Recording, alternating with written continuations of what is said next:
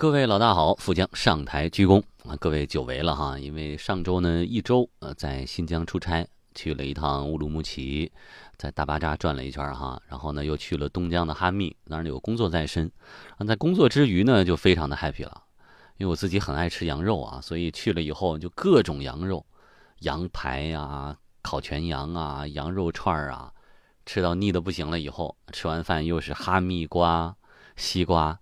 太好吃了，我觉得有减肥计划的朋友不建议去啊，一定会不靠谱的。嗯，然后呢，我其实有一个体会，因为这个哈密瓜这个名字啊，它本身就是甜瓜的一类，它也是因为哈密这个地方而起的名，被康熙赐名为哈密瓜，确实名不虚传啊。我们平时在北京呢也能吃到，但是他为了考虑到运输啊或者贮存的问题，他不会等这个瓜完全熟透了。一定是半成熟的时候，还有点青，摘下来还运过来，所以吃起来口感一般。但是在当地呢，因为它不用考虑运输啊，所以你就可以等这瓜再长几天，完全熟透了摘下来，那真是甜啊！哇，我吃一口瓜，吃第一口的时候我都要甜哭了，真的是很棒很棒。所以呢，喜欢吃水果的，喜欢吃羊肉的，建议去转一转。嗯，好，那么我们回到今天的推送吧。那回来之后呢，就是正儿八经干点活儿哈。嗯。今天呢，我们说一个稍微严肃一点的话题。我们跳开大家的工作啊、学业啊、生活呀、考试啊这些具体的东西，我们来说一说人一辈子的这个规划呀。为什么现在出人头地这么难呢？人一辈子成就高低到底是由什么来决定？我们再结合时下正火的一款国民现象级游戏《王者荣耀》。咱们一起来说一说这个话题。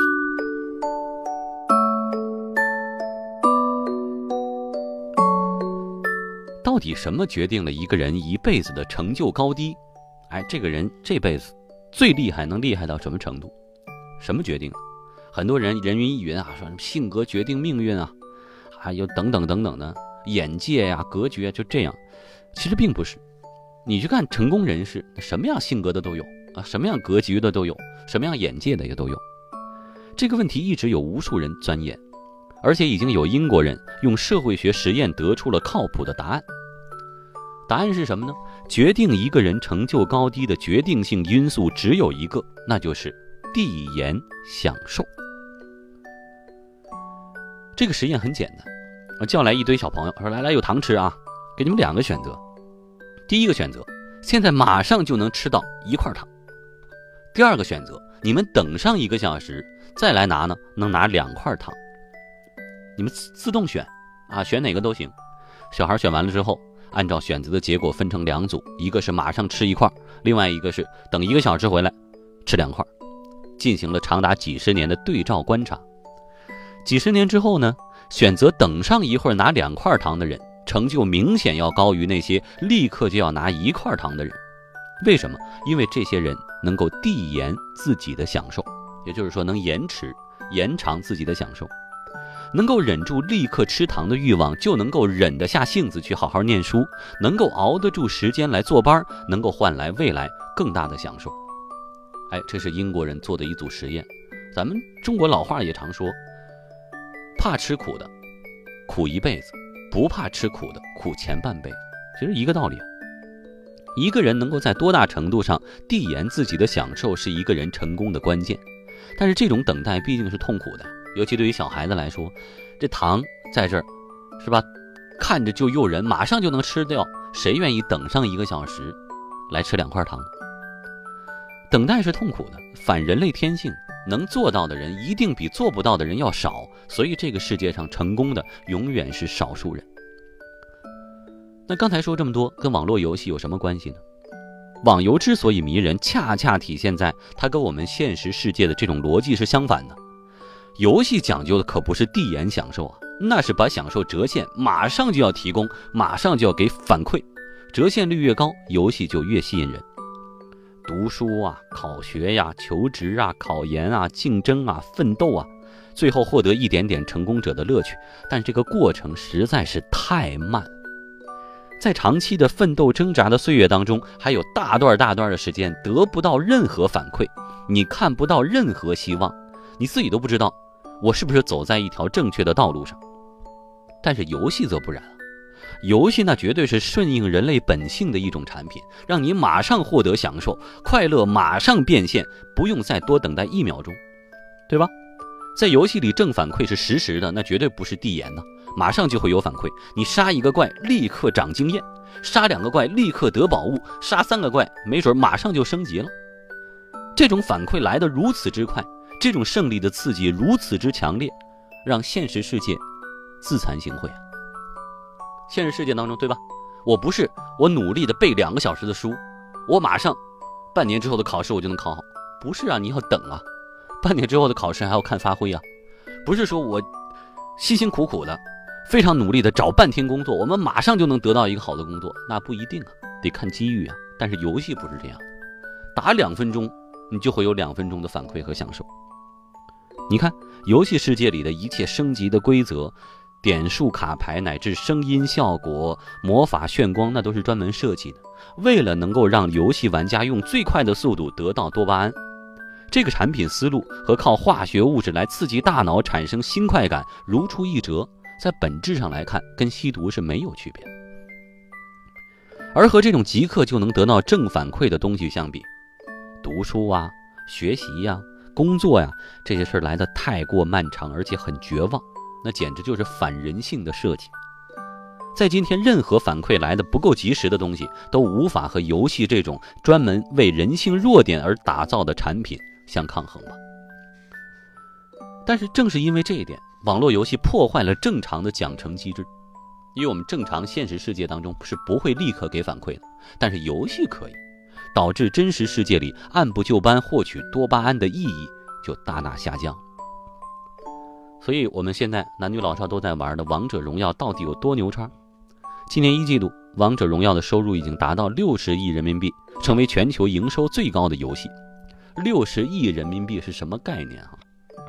中国 A 股上市公司当中，一共有三千二百六十八家，营收能高于这款游戏的公司也只有区区的一百八十九家，而且有相当比例的人在这一款游戏上花费的人民币超过了一千元钱。这个数字什么概念？一个典型的八零后男生在整个学生时代，在游戏上的花费都不会超过一千。但是现在很多人在一款游戏上就能超过一千块钱。接下来阴暗的部分来了，做好心理准备。我们来说一种理论，叫“奶头乐 ”（Tittytainment）。这是一种非常黑暗的政治理论，是美国政府的重量级智囊布热津斯基提出的。这个人在地缘政治方面那是全球最顶级的大佬，刚刚去世。这个“奶头乐”理论是什么呢？说。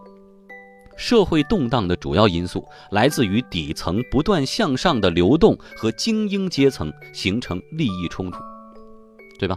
社会资源是有限的，无论金钱、权力，像北京这种城市的住房、豪车、美女，一定是有限的，资源是有限的，它只能分配给少数人。但是为什么给张三不给李四？对吧？那底层人民也需要这些东西啊。但是这些东西牢牢地被精英阶层掌握着，底层人民向上流动就要跟精英阶层形成利益冲突，东西有限，大家就要抢嘛。那么如何避免这百分之八十的 loser 跟百分之二十的精英产生冲突呢？哎，就刚才提到的这个重量级智囊这大佬布热津斯基就提出一个理论，说给他们一个奶头啊。让百分之八十的 loser 心安理得地接受自己就是一条咸鱼的命运。换句话说，要让屌丝安分守己，让精英高枕无忧，那就要采取温情、麻醉、低成本、半满足的方法，卸除边缘化人口的不满。就如同婴儿，你有你给他一个奶头吸着，他就安静下来了，不哭不闹了。所以我们看到，日本的色情业，国内的这些直播呀，还有。大家喜欢的八卦、喜欢的综艺节目、喜欢的网剧，都是具有这种功能的奶头。而网络游戏是其中当中非常有效、非常卓越的一种代表。你如果有一个奶头乐年度大奖，二零一七年一定要颁给《王者荣耀》。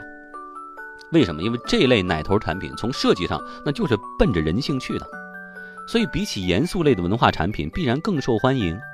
大量的底层大众在不知不觉当中，在刚才提到的这些奶头当中乐不思蜀，丧失思考能力，失去了奋斗的斗志，没有了。所以，社会对于乌七八糟的通俗文化变得十分宽容，上流社会是乐见其成的。他需要大量的人把精力耗费在色情业、直播、八卦、综艺、娱乐、网剧、游戏，需要把你们精力耗费在这儿。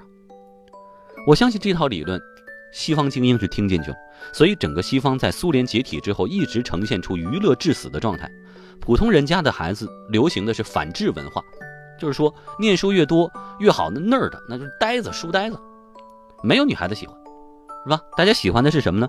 体育明星，最受追捧的是吧？是唱饶舌的、唱 rap 的这些黑人，又又又，这是受欢迎的。念书好的没有市场。而另外一方面，精英的孩子在干什么？去打球的多吗？不多吧。去唱歌的多吗？不多吧。进入娱乐圈的多吗？也不多吧。精英的孩子在顶级中学当中受着严酷的学术训练，好大学几乎一天就要看一本书，你一堂课不去，基本上就挂科的节奏。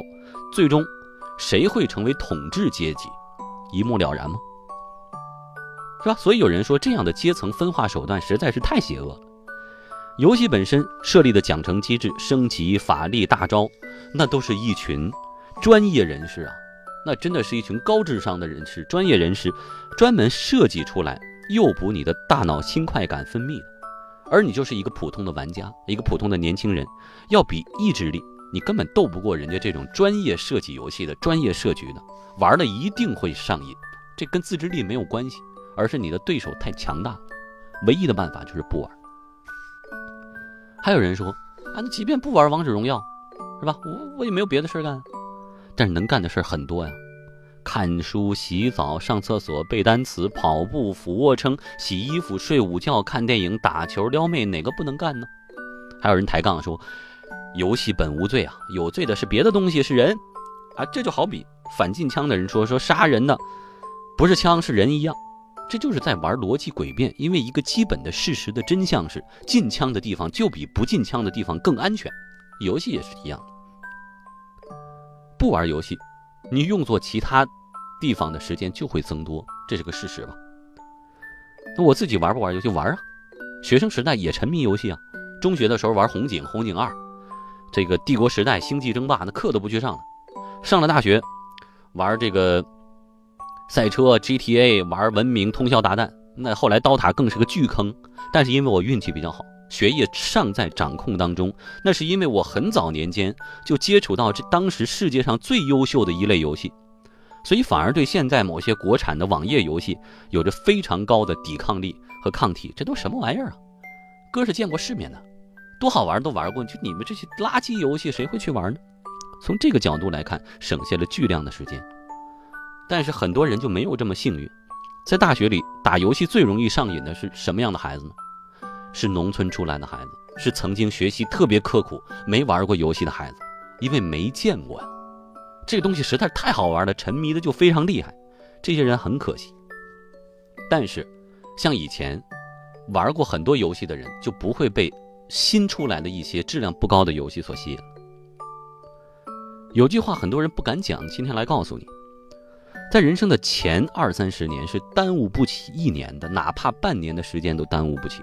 因为这个阶段所有人在同一轨道上竞速，差一点点很可能要用整个后半辈子来弥补。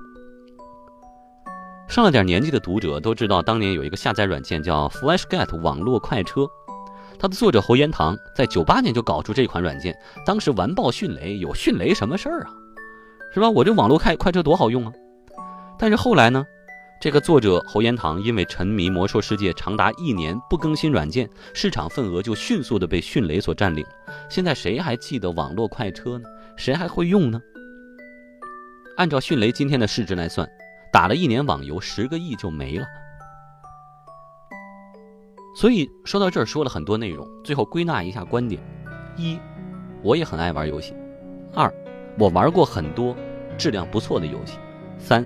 我看好游戏作为一个产业的前景。四，我反对打击游戏产业。五，以后我的孩子，我是不会允许他去玩王者荣耀这种东西。简单点，说话的方式简单点，递进的情绪请省略。你又不是个演员，别设计那些情节。没意见，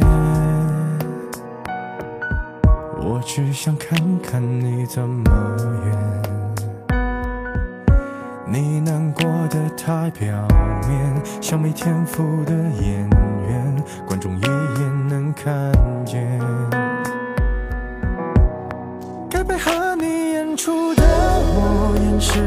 不见，再逼一个最爱你的人即兴表演。什么时候我们开始收起了底线？顺应时代的改变，看那些拙劣的表演。可你曾经那么爱我，干嘛演出细节？我该变成什么样子才能延缓厌倦？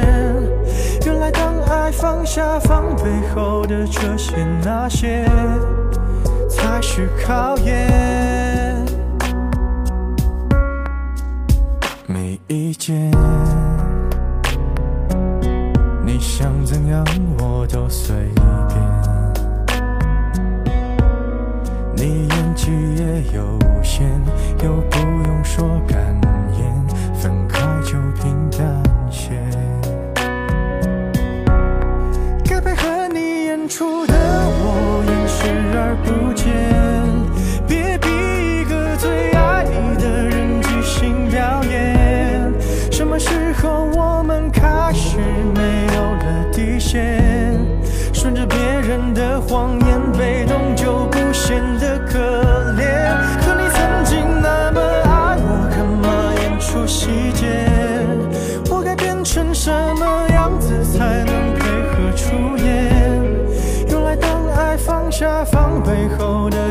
那些，都有个期限。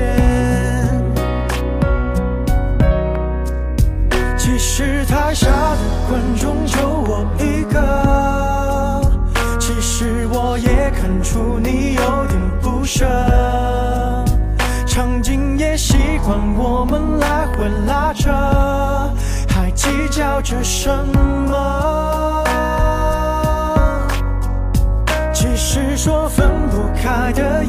见的。其实感情最怕的就是拖着，越演到中场戏越哭不出了，是否还值得？